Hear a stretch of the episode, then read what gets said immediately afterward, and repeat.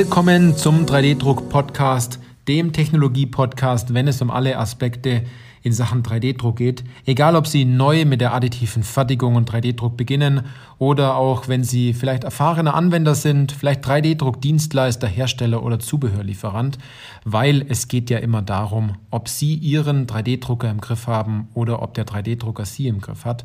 Ich bin Johannes Lutz und ich freue mich auf diese Podcast-Folge, weil diese Podcast-Folge den Titel trägt Der Fluch von 3D-Druck. Ziemlich vage ausgedrückt, an der Stelle. Aber mir ist in dem Fall zu diesem Thema, was ich jetzt habe, eigentlich nichts Besseres eingefallen, denn viele sehen es als Fluch oder glauben, etwas ausgeliefert zu sein und müssen dafür anscheinend bestraft werden und dass es höhere Mächte gibt und äh, dass all, all das Ganze, weil man 3D-Druck nicht umsetzt oder damit keine Erfolge erzielt, dass man sozusagen von irgendjemandem verflucht ist, weil man aus einer anderen Technologiebranche kommt, weil man vielleicht viel äh, konventionell äh, gefräst, gefertigt, ge, äh, Metall gegossen, Blech gebogen hat, aber das ist alles Quatsch.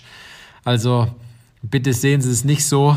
Es ist natürlich so, dass man ja, bestimmte Blockaden hat, warum man mit 3D-Druck äh, vielleicht nicht vorankommt oder warum es einfach halt nicht klappt, warum man viele schon ausprobiert hat und dann klappt es halt irgendwie doch nicht.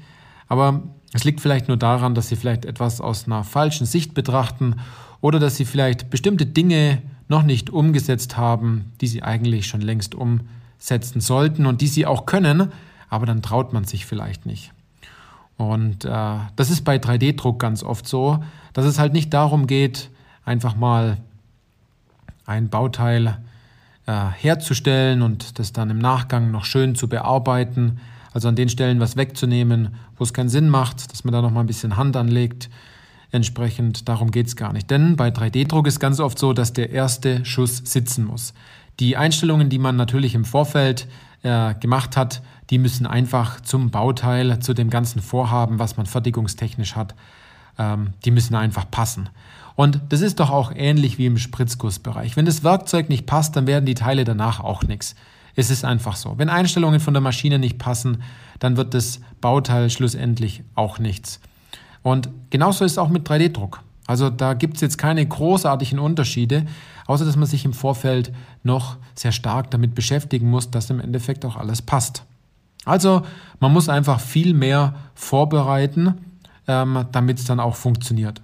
Man muss aber auch, und das ist der zweite Punkt, offener sein, etwas aus einem anderen Blickwinkel zu betrachten. Und auch offener sein, mal einen Fehler zu machen und daraus zu lernen und dann einfach etwas zu ändern. Also wenn Sie andere Ergebnisse haben wollen, schlussendlich andere Resultate, dann müssen Sie auch an Ihrem, Handlung, an, an Ihrem Handeln was ändern, weil sonst ändert sich generell nichts. Und natürlich ich sage gar nicht mal, dass man dieser neuen Technologie vertrauen sollte. Aber man sollte es wenigstens ausprobieren. Und Vertrauen ist, wenn man das hat in die neue Technologie, eine gute Grundlage, um natürlich sich Unsicherheiten in Zukunft nehmen zu lassen. Und jede Unsicherheit, die ihnen genommen wird, gibt ihnen natürlich dann schlussendlich auch mehr Vertrauen, diese Technologie bei ihrem Kunden entsprechend oder auch bei der einen oder anderen Maschine, bei der einen oder anderen Anwendung dann auch einzusetzen. Und leider ist es nun mal so, dass bei 3D-Druck das Ergebnis das Wichtigste ist. Das Ergebnis zählt. Wenn das Ergebnis nicht gut ist, dann sind Teile auch nicht gut. Man kann nicht eben mal kurz etwas nacharbeiten, ein bisschen Material dazu packen, ein bisschen Material wegnehmen an manchen Stelle. Wenn das Bauteil zum Beispiel innen eine Stützstruktur hat oder eine Hohlstruktur in dem Fall. Es funktioniert halt nicht. Die Ergebnisse müssen danach passen. Und dadurch, dass, man, dass das Ergebnis danach passen muss, muss man am Anfang einfach mehr Energie oder auch ein bisschen mehr Zeit reinstecken. Und es ist vielleicht am Anfang so, dass man mehr Zeit und Energie reinsteckt, aber auf Dauer gesehen, wenn Sie das immer und immer wieder machen und da man ein bisschen abstumpft, dann ist es immer der gleiche Prozess dann steckt sozusagen das ganze, ganze Know-how im Prozess und Sie müssen es im Endeffekt nur noch so wie der Prozess sein sollte, im Endeffekt ausführen. Da kommt es gar nicht mehr großartig auf die Person drauf an, wenn es einen guten Leitfaden gibt und vor allem, wenn es eine gute Checkliste gibt, um das Ganze umzusetzen. Also, nochmal, das Ergebnis zählt und um ein gutes Ergebnis hinzubekommen, das war schon immer so, muss man im Vorfeld auch etwas dafür tun. Und ein wichtiger Punkt dazu noch, es heißt, um äh, doch die ersten Anwendungen zu finden, den, die richtige Technologie zu finden, das richtige Material zu finden, vielleicht auch den richtigen Nachbearbeitungsprozess zu finden, sollten Sie nicht in der 3D-Druckwelt gucken, weil dort finden Sie keine Antworten. Sie sollten zuerst die Antwort bei sich selbst suchen. Das klingt jetzt so psychologisch, aber die Antworten liegen in Ihrem Unternehmen. Die liegen nicht auf Ihrem Schreibtisch, sondern die liegen in der Fertigung, in der Konstruktion, in der Instandhaltung. Keine Ahnung, wo auch immer noch und welche Abteilungen Sie genau haben, aber dort sind die Antworten. Und die Antworten sind, wo gibt es Probleme, wo 3D-Druck helfen könnte. Und erst dann, wenn Sie sagen, ich habe dieses eine Bauteil oder ich habe die eine Situation oder diese eine Problematik, auf gut Deutsch gesagt auch eine neue Herausforderung, der Sie sich stellen müssen aufgrund dessen, dass Teile vielleicht erst später geliefert werden, dass bestimmte Bauteile vielleicht immer brechen oder kaum verfügbar sind oder Sie lange warten müssen oder das Bauteil sehr komplex ist und Sie nur dadurch das Problem lösen müssen. Äh, können, meine ich. Heißt, dass Sie diese Teile erst finden müssen. Und dass Sie dann sich in die Welt des 3D-Drucks begeben, weil jetzt wissen Sie, was ist Ihre Ist-Situation.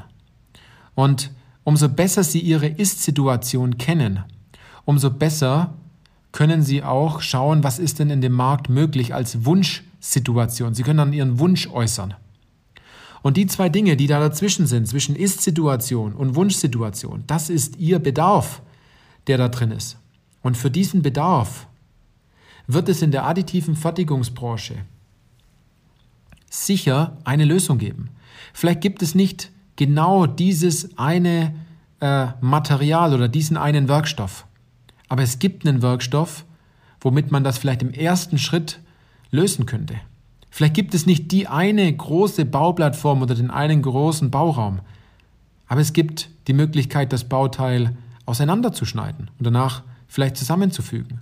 Und zwar so geschickt zusammenzufügen, dass man die Schnittstellen zueinander gar nicht mit irgendwelchen Schrauben und Gewinden miteinander verbinden muss, sondern dass man es vielleicht viel cleverer macht. Oder Sie sagen, ich habe so viele Teile, dass man ein einziges Bauteil draus macht. Also diese, diese es gibt viele Lösungen dafür, aber der Knackpunkt ist, man muss am Anfang wissen, was man möchte. Und dieses Wissen, was man möchte, was man benötigt, was man benötigt, das schafft man vielleicht nicht ganz alleine, weil man in seiner eigenen Bubble steckt, weil man seine eigenen weißen Flecken nicht sieht, weil man selbst nicht durch einen äußeren Input, Sie brauchen immer einen Input von außen, um an einen neuen Horizont zu kommen. Um Ihren Horizont zu erweitern, brauchen Sie Input von außen. Das schaffen Sie nicht. Sie leben dort in Ihrer eigenen Blase ganz oft. Das ist bei mir auch so. Es gibt weiße Flecken, die habe ich auch. Es gibt weiße Flecken von Kunden, da sagen die, Mensch, so haben wir darüber noch nie drüber nachgedacht. Das sollten wir tun. Das ist vielleicht der eine Punkt, um mal einen Schritt weiter vorwärts zu kommen. Darüber haben wir nie drüber nachgedacht. Ich habe den Film angesehen, The Big Short. Ich weiß nicht, ob Sie den kennen wo dieses ganze Thema mit der Finanzkrise 2008, 2009 nochmal nachgespielt wird äh, mit den einzelnen Geschichten und Rollen dahinter. Und noch sagte einer der Investmentbanker, er weiß nicht, woran er sich irren sollte. Und ich glaube auch, das weiß man selbst auch nicht, hat er danach auch gesagt. Man weiß nicht, woran es gelegen hat. Dazu braucht man jemand von außen, der diese Sache mal neutraler betrachtet, der das Ganze mal äh, aus einem anderen Blickwinkel betrachtet und man nicht selbst seiner eigenen Suppe steckt. Und dabei können wir Ihnen helfen, wenn Sie sagen, Sie brauchen einfach eine neutrale Betrachtung von außen, um Jetzt in dieser Podcast-Folge könnte man sagen, um den Fluch zu brechen oder einfach solche Blockaden mal zu umgehen, um nicht immer wieder an eine gläserne Decke zu stoßen und zu sagen, ich weiß nicht, wie wir es machen, aber irgendwie will ich auch, aber ich tue es dann doch nicht und die Ergebnisse passen nicht. Denn wir von 3D-Industrie wollen, dass unsere Kunden auch Ergebnisse erzielen und dass sich das Investment, das man tut, so schnell wie möglich wieder rentiert und wieder eingespielt wird, indem man die richtigen Schritte auch umsetzt. Wenn Sie jetzt sagen, das waren so Punkte, ich weiß nicht, wie ich starten soll, ich habe davor Angst, den einen ersten Schuss zu machen, der auch sitzen muss. Ich weiß nicht, welches Ergebnis ich liefern möchte oder vielleicht denken Sie sich auch, ich finde die Antworten nicht bei, bei, bei mir selbst im Unternehmen, ich finde keine Anwendungen. Dann ist es allerhöchste Zeit, auf uns zuzukommen uns zu kontaktieren und wir schauen ganz genau, ob und wie wir Sie dort unterstützen können. Also, melden Sie sich ganz einfach und melden Sie sich vor allem, wenn Sie schon hunderte Podcast-Folgen gehört haben, das Buch auch gelesen haben, uns vielleicht ständig auch auf LinkedIn verfolgen, dann wird es allerhöchste Zeit, dass wir mal miteinander sprechen ähm, und ich Sie dann auch mal kennenlerne, weil ich habe das Gefühl, dass mich sehr viele Leute kennen und ich werde auch ganz oft angesprochen äh, auf der Messe wie jetzt wo, äh, wo die Messe in, in Luzern war, auf der AMX-Messe, oder auch, wenn es so einen Tag der offenen Tür gibt bei dem einen oder anderen Unternehmen, oder in dem Fall, wenn man sich auf LinkedIn mal entsprechend trifft, da kennt man sich. Aber zeigen Sie sich doch mal. Ich habe das Gefühl, dass ich viele Freunde dort draußen habe und viele Podcast-Hörer, äh, die ich aber leider nicht kenne. Also, ich würde mich freuen, wenn Sie bei der nächsten Podcast-Folge wieder dabei sind oder wenn ich Sie persönlich kennenlernen darf in einem Gespräch. In diesem Sinne, bis dann und machen Sie es gut.